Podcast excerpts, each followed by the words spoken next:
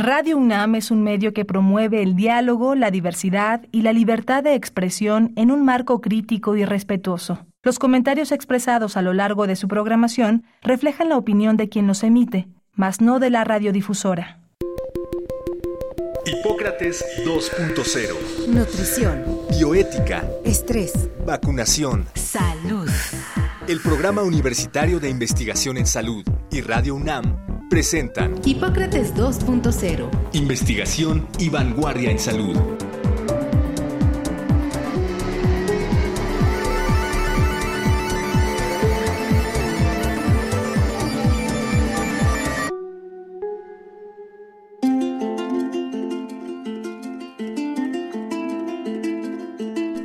Hola, ¿qué tal? Bienvenidos a Hipócrates 2.0. Yo soy Mauricio Rodríguez. Como cada semana les doy la más cordial bienvenida y agradezco que nos estén sintonizando aquí en Radio UNAM. En el programa de hoy vamos a abordar un tema muy importante. Vamos a hablar sobre, sobre la insuficiencia cardíaca eh, y vamos a platicar respecto a un documento que se publicó recientemente, que es eh, un trabajo muy grande de muchos autores mexicanos especialistas en este tema que básicamente aborda la, insuficiencia cardíaca desde, desde, muchos puntos. Ahorita, ahorita lo iremos abordando. Y para hablar sobre este tema vamos a, hacerlo con el doctor José Antonio Magaña Serrano. Él es eh, médico especialista en medicina interna y además en cardiología y tiene una estudió también la alta especialidad en falla cardíaca. Eh, el doctor Magaña es profesor de pregrado y posgrado eh, y de varios cursos de su especialidad en, varias universidades, incluyendo desde luego nuestra universidad, y actualmente es jefe de la, de la División de Insuficiencia Cardíaca y Trasplante del Hospital de Cardiología en el Centro Médico Nacional Siglo XXI del Instituto Mexicano del Seguro Social y precisamente es eh, pues el coordinador del documento que se titula La primera declaración mexicana en materia de insuficiencia cardíaca, así que pues qué mejor que, que él mismo para que nos aclare todas las dudas. Y pues primero que nada, eh, José Antonio, muchísimas gracias por aceptar la invitación. Bienvenido a Hipócrates 2.0. Al contrario, Mauricio, muchas gracias por la invitación, por este espacio. Un, saludo muy, muy afectuoso para ti y para todo tu auditorio. Muchas gracias. Eh, creo que, bueno, llevamos este, no sé, como, prácticamente 50 programas en los que nos hemos dedicado al COVID eh, y de pronto abordar temas más allá de COVID eh, nos ha estado costando trabajo. Pero definitivamente vemos que las comorbilidades en COVID son eh, cruciales y, y, además pues hay que darle paso también a todas las otras enfermedades, ¿no? Un poco ya nos pasó a nosotros con nuestra programación, igual que, que a los hospitales con la atención de los enfermos eh, de COVID. Y, me parece importantísimo que, que, nos ayudes a entender la insuficiencia cardíaca, qué es la insuficiencia cardíaca, cuáles son los principales riesgos, eh, las causas, las complicaciones, que, que, cómo, cómo nos ayudas a entenderlo. Claro que sí, creo que has, tocado un punto muy importante, Mauricio, porque la COVID-19 me parece que llegó a cambiar y hay un antes y un después de la COVID en términos de la historia de la medicina. Hoy no solamente vamos a estar viendo los estragos de esta misma enfermedad, sino que vamos a estar pagando un poco la dilación y la falta de atención a muchas enfermedades que por efectos de la pandemia no solo en México, en el mundo entero, no se brindaron en, el, en, el, en este año. Y las enfermedades del corazón son un tema muy relevante. Sabemos que desde hace más de una década en México, la principal causa de muerte y discapacidad son las enfermedades del aparato cardiovascular. Cada año fallecen en nuestro país más de 140 mil mexicanos a consecuencia directa de una enfermedad del corazón y esto no distingue entre hombres y mujeres, o sea, mata parejo.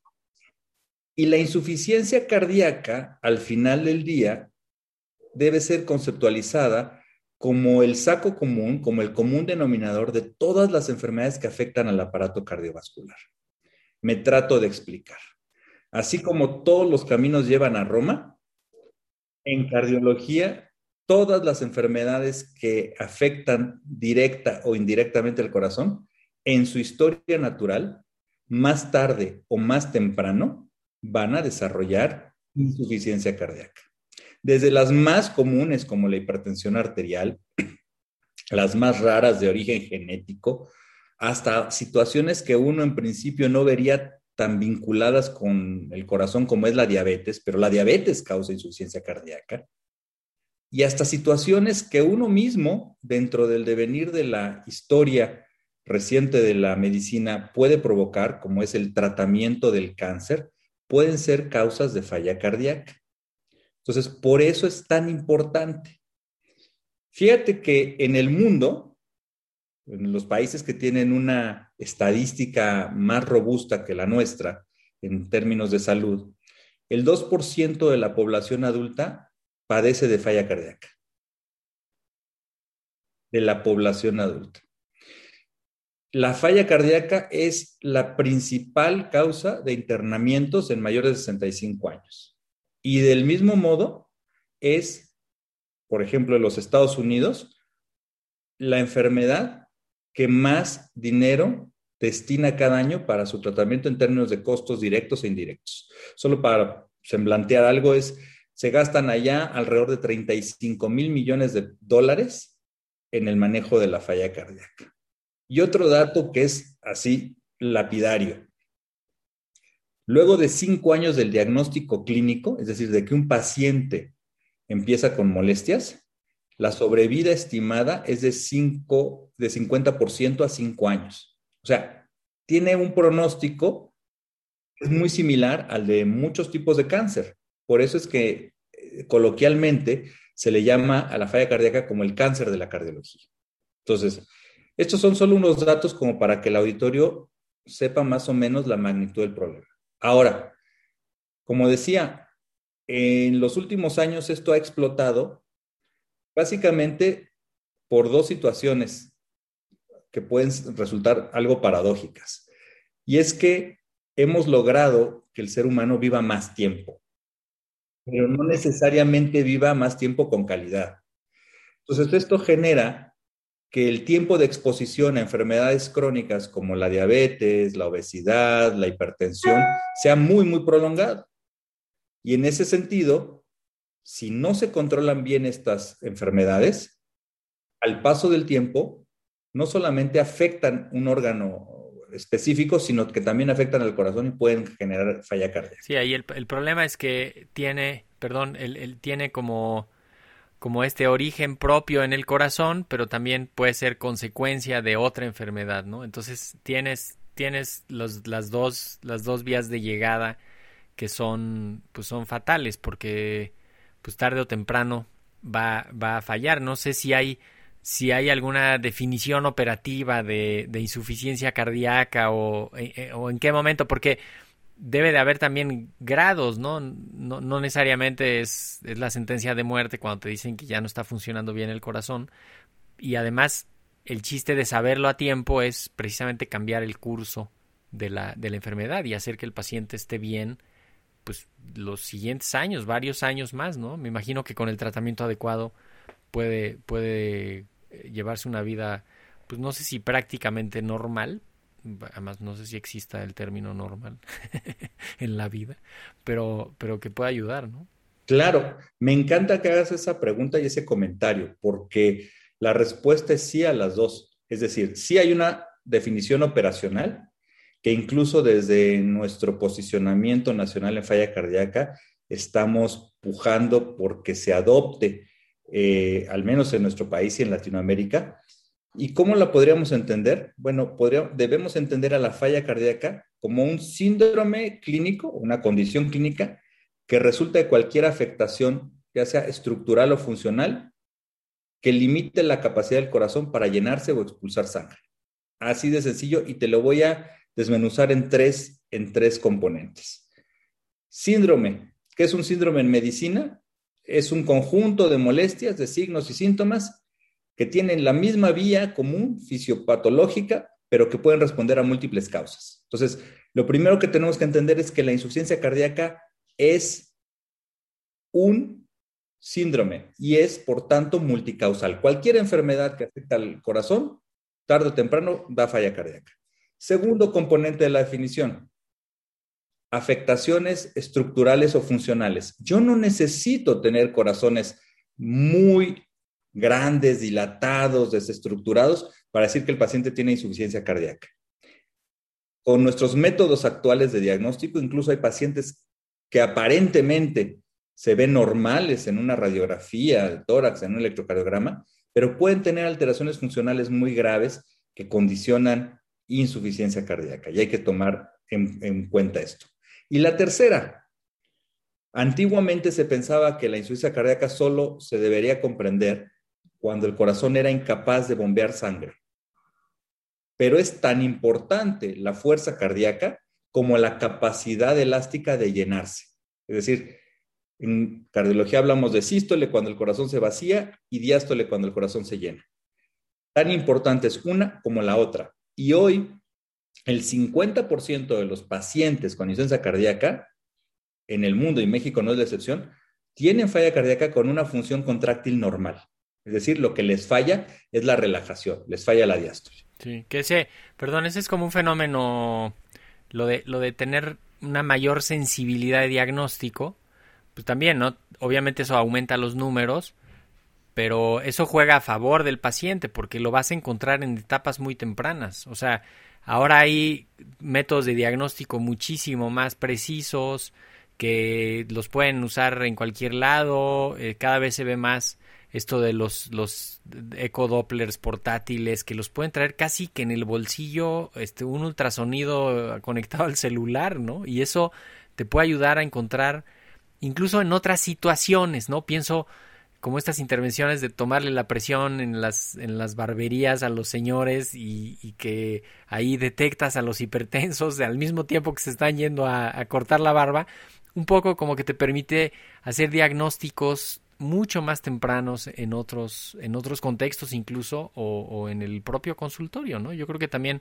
sensibilizar a, a toda la, la pues a todo el personal involucrado en la atención que para detectar temprano a los pacientes que pudieran tener algún problema y no esperarte a que entren por urgencias con el corazón o con las piernas hinchadas porque el corazón ya no les da o con los riñones lastimados, etcétera. Cuando hablas de etapas de la insuficiencia cardíaca, por supuesto que hay etapas que el paciente va a transcurrir y que son unidireccionales, es decir, van de, de mejor a peor, pero no necesariamente regresan.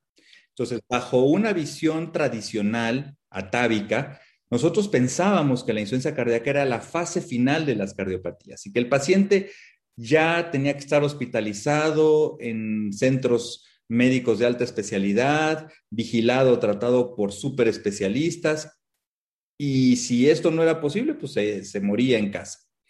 Hoy sabemos que no necesariamente, que en la consulta diaria de un médico general, de un médico familiar, de un internista, de un nefrólogo, de un endocrinólogo, por supuesto, de nosotros como cardiólogos, vamos a encontrar pacientes con insuficiencia cardíaca, vamos a encontrar pacientes en donde ya de una manera temprana y subclínica hay indicios de que las cosas no van funcionando bien y que tenemos la posibilidad histórica por primera vez de que con diferentes maniobras terapéuticas les podemos modificar el curso y la evolución de la Antonio, esos inicios, que, ¿cuáles destacarías tú que sean los, los dos o tres más relevantes? Como también pensando en que el auditorio puede estar diciendo, híjole, pues eso lo tengo yo, lo tiene mi pariente o lo tiene este alguien cercano o algún colega. ¿Cuáles, cuáles serían? Ahí te va, y lo, lo, ponemos muy claramente en nuestro documento dentro del flujo o la ruta diagnóstica. En esa ruta diagnóstica de la falla cardíaca, el primer mensaje es que debemos entrarle todos, los profesionales de la salud. Entre más temprano generemos una sospecha diagnóstica, es mejor. ¿Y cómo hacemos esa sospecha diagnóstica? Muy sencillo. Todo paciente con antecedente de una enfermedad cardíaca o que potencialmente pueda afectar el corazón. Ejemplo, un paciente con hipertensión arterial, un paciente que ya sobrevivió a un infarto, un paciente que tiene en su familia eh, en línea directa papás, hermanos que tuvieron una muerte súbita cardíaca. Una paciente con cáncer de mama que fue tratada con medicamentos de quimioterapia. ¿Ok? Ese es el escenario. clínico. Una persona con diabetes. Exacto. Ese es el escenario clínico. Y que presenta, un fumador, perdón, que, que no se nos olvide. También, un fumador, una persona con obesidad. Un epidémico, exacto. Esa persona que presente cansancio fácil, falta de aire o retención de líquidos, pueden ser los tres o puede ser alguno de los tres datos clínicos, nos obliga a encender nuestras alertas y a pensar inmediatamente en la posibilidad de que ese paciente tenga insuficiencia cardíaca. Así de sencillo. Yo como médico general puedo hacer perfectamente una historia clínica y definir estos antecedentes. Y si mi paciente tiene lo repito, cansancio fácil, falta de aire, puede ser en esfuerzo o en el reposo, o está reteniendo líquidos, se está hinchando, debemos... Sí, que se le hinchen los pies al final del día. debemos que pensar en falla cardíaca. El mejor favor que le podemos hacer a nuestra población de pacientes es pensar en falla cardíaca. Ahí se genera la sospecha clínica. ¿Cómo hacemos para que el diagnóstico sea ya más preciso, pues con los auxiliares paraclínicos, con los auxiliares de diagnóstico. Los dos de cajón son la radiografía de tórax y el electrocardiograma. Si mi electrocardiograma tiene alguna alteración, tengo un electro que no es normal, no sé qué tiene, pero es un electro que no es normal, mi sensibilidad aumenta. Ya me doy un pasito más adelante hacia el diagnóstico falla cardíaca. Y si mi radiografía de tórax exhibe o bien un corazón agrandado o bien unos pulmones congestivos, todavía se incrementa más la posibilidad. Ahí, quizá nada más para ilustrar, cuando el corazón la tiene difícil, lo que hace es que es pues como un músculo, el corazón es un músculo que se ejercita y que si está haciendo más fuerte, o sea, si necesita más eh, echarle más ganas, pues crece de tamaño, literalmente crece. Y entonces eso se ve en una radiografía, se puede ver en el electrocardiograma, se puede ver en otros estudios, pero de entrada cuando, cuando dicen ustedes, los cardiólogos, eh, un corazón dilatado, pues es justamente un corazón que, que, creció de tamaño, porque tendría que haber un tamaño más o menos habitual, ¿no? Y que no sea debido a, deporte de alto rendimiento o alguna otra cosa. Es correcto. Solo que aquí la radiografía no es tan útil o tan sensible porque no nos dice si el corazón en realidad está dilatado y adelgazado en el músculo o está crecido y gordo en el músculo.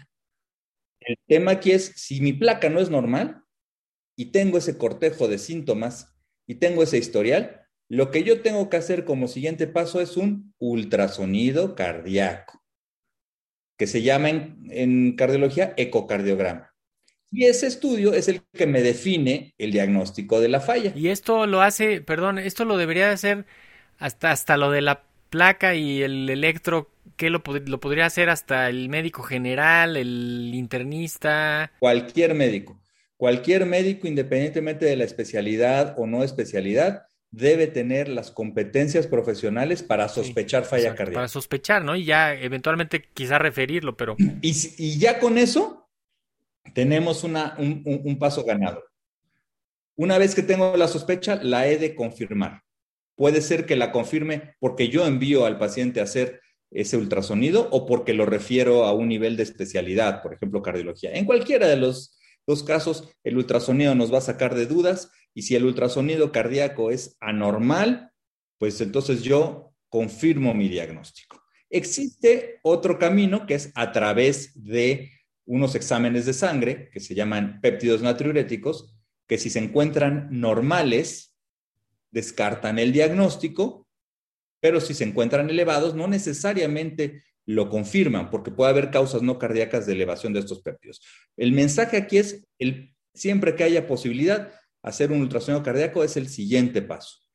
Y no, oye, perdón, y no, no como auto, autoprescripción, ¿no? O sea, no, e, estos check-ups de me voy a ir a hacer un check-up y me voy a pedir estas cosas y no, no, no, tiene que ser con, con con una historia clínica, con un, pues con un clínico de por medio, ¿no? Claro, con una metodología, con una metodología clínica y que el mejor check-up es el que hace el médico, ¿no? Y es lo que aprendemos en la facultad, hacer una buena historia clínica, a tener un criterio y un juicio clínico y a, y a generar sospechas de diagnóstico.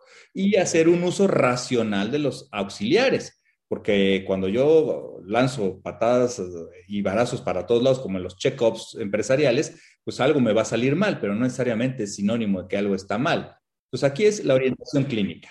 Eh, se publicó en el, en el número de enero-marzo del 2021 de la revista Cardiovascular and Metabolic Science eh, un documento que se llama Primera Declaración Mexicana en materia de insuficiencia cardíaca que lo, lo integraron pues no sé, como treinta y tantos autores, treinta y cuatro autores me parece. Eh, tú jugaste un papel como coordinador, me imagino, eh, eres el autor de correspondencia de, de, este documento y básicamente lo que, lo que trata de hacer este documento es decir en, en dónde está la insuficiencia cardíaca en México, eh, qué hay que hacer, qué no hay que hacer, cómo diagnosticarla. Cuéntanos primero quizá un poquito de cómo cómo le hicieron para lograr un documento tan complejo, cuántos, cuánto tiempo trabajaron, poner, poner de acuerdo a 34 autores, no te creas que es eh, cosa fácil, eh, y luego ya integrarlo y sacarlo justamente para que otros lo revisen y, y lo tomen como, pues, como punto de partida para, para los diagnósticos, para los manejos. Eh, ¿Cómo lograron este documento? Claro, muchas gracias Mauricio. La verdad es que estamos muy contentos como comunidad cardiológica de haber dado este paso, de tener este gran documento de consenso y no lo digo con falsa modestia, porque es un esfuerzo inédito que por primera vez en nuestro país las dos grandes sociedades médicas cardiológicas que existen, la Sociedad Mexicana de Cardiología y la Asociación Nacional de Cardiólogos de México, avalan un esfuerzo de un grupo muy sólido y muy robusto de médicas y de médicos mexicanos, todos, todos con especialidad en, enfermedades cardiovasculares, prácticamente todos con una subespecialidad en insuficiencia cardíaca, la mayoría de ellos en el extranjero. Y lo más importante, todos dirigiendo programas activos de falla cardíaca en los cuatro puntos cardinales de nuestro país. Tenemos autores que van desde Tijuana, hasta Yucatán, pasando por Guadalajara, Querétaro, Nuevo León, Ciudad de México, Estado de México, etc. Entonces, en este primer posicionamiento nacional o mexicano en insuficiencia cardíaca, lo que nosotros nos planteamos fue llevar a la práctica un llamado a la acción. Hoy por hoy, la medicina o la medicina que nosotros estamos aprendiendo en las universidades, en las facultades, bajo una visión positivista, se basa mucho en la evidencia científica, en la medicina basada en evidencias a través de pues, estudios clínicos, ensayos clínicos, cuasi experimentos, etcétera, y que en los últimos años, al menos en cardiología, pues han aterrizado en la generación de guías de actuación clínica, las famosas guías de práctica clínica, que son orientaciones médicas que dictan ciertas conductas para lograr mejores resultados. Y en el caso de la insuficiencia cardíaca, tenemos excelentes ejemplos a nivel nacional e internacional, particularmente las publicadas por la Sociedad Europea de Cardiología, particularmente los documentos del Colegio Americano de Cardiólogos. Pero ¿qué sucede en nuestro país? Nosotros, por supuesto, tenemos una guía nacional del CENETEC de falla cardíaca. Un servidor me ha tocado ser parte de los autores de esta. Pero lo que no nos dice la guía es lo que le hace falta al país. Lo que no nos dice la guía son aquellas situaciones muy particulares de escenarios que una realidad nacional, regional, local pudiera tener. Lo que no nos dice una guía es en qué momento específico yo debo incorporar una diferente estrategia diagnóstico-terapéutica. Y entonces en esta Declaración Nacional en Insuficiencia Cardíaca nos dimos a la tarea de analizar toda la evidencia científica más reciente y más sólida en los últimos 10 años se ha publicado en el ámbito de la insuficiencia cardíaca. Y hacer un planteamiento conociendo nuestro país, nuestra situación nacional, nuestras carencias, pero también nuestras fortalezas y hacia dónde vamos.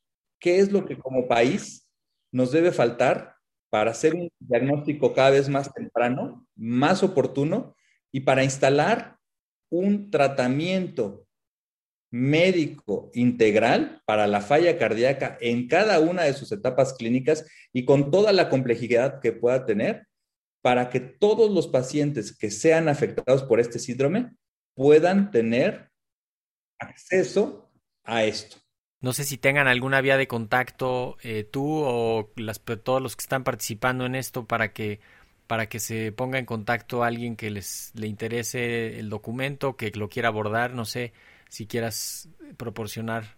Sí, claro, podemos dejar un correo eh, global, si nos quieren eh, ubicar, es ams03mx arroba en hotmail.com todas las dudas que pudieran tener, inquietudes y demás, pues estaremos encantados de responderlas.